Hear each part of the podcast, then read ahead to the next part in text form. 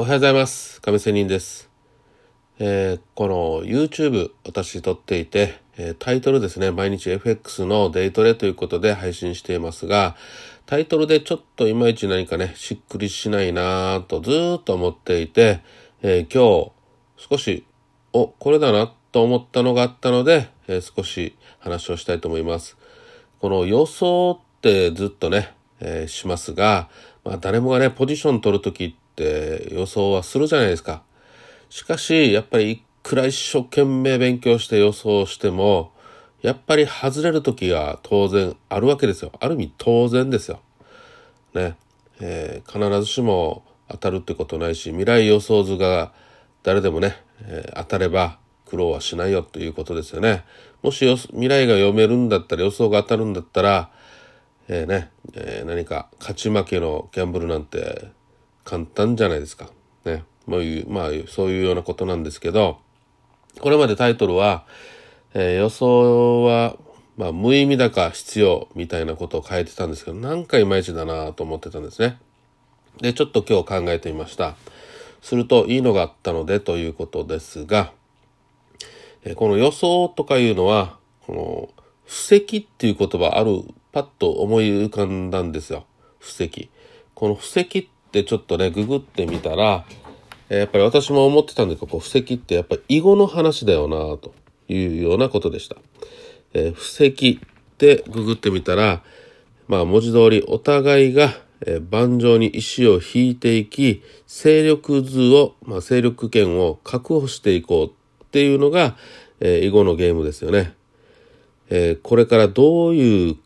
構想を持って打ち進めていくかを表すいわば土台作りの段階であり、えー盤上での双方のおおよその石の配置を定めていくと。まあ、これが転じて布石という言葉は、まあ、将来のための準備を意味する、まあ、一般用語として使われるようになったっていうようなことを書いてありました。でね、えー一局のうちどこまでが布石かは、まあ、対局ごとに異なるそうです。で、明確な線が引けるわけではない。多くの場合は互いの意思が接触して戦闘が始まるまでの段階を指すということで戦闘が始まる前までというようなことなんですね。で明確な布石の段階を経ずに戦いに突入する場合もあるというのが囲碁の話でした。おこれやっぱトレードだよなということを思ったんですね。うん、やっぱり予想と戦略予想してねその対策を立てるじゃないですか。その戦略と言いますけど、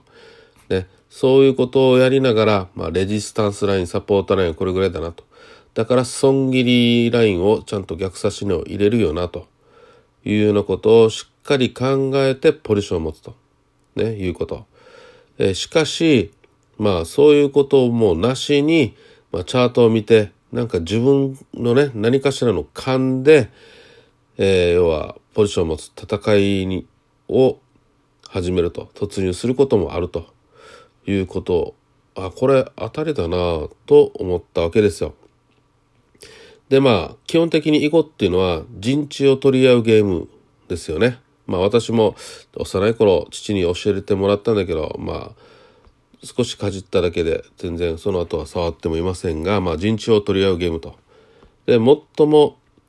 陣地をね確確保しやすい場所は、まあ、隅であるっていうことからお互いの隅から打ち始めていくと。まあそれが普通の、まあ、囲碁のやり方ということで、えーその次はどうするのかって言ったらなんか次に締まりを打って隅を確保するかかかりを打って締まりを妨害するかと、うん、定石が打たれるっていうような話なんですがまあそんな感じで進めていくと。そして辺へのひらめき。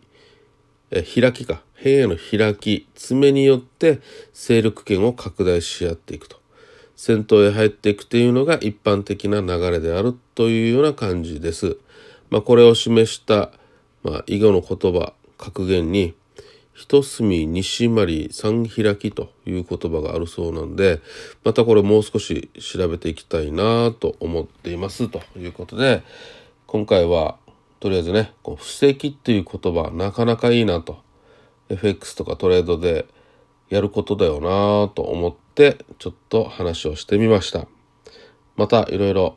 調べて研究して話をしたいと思います。See you!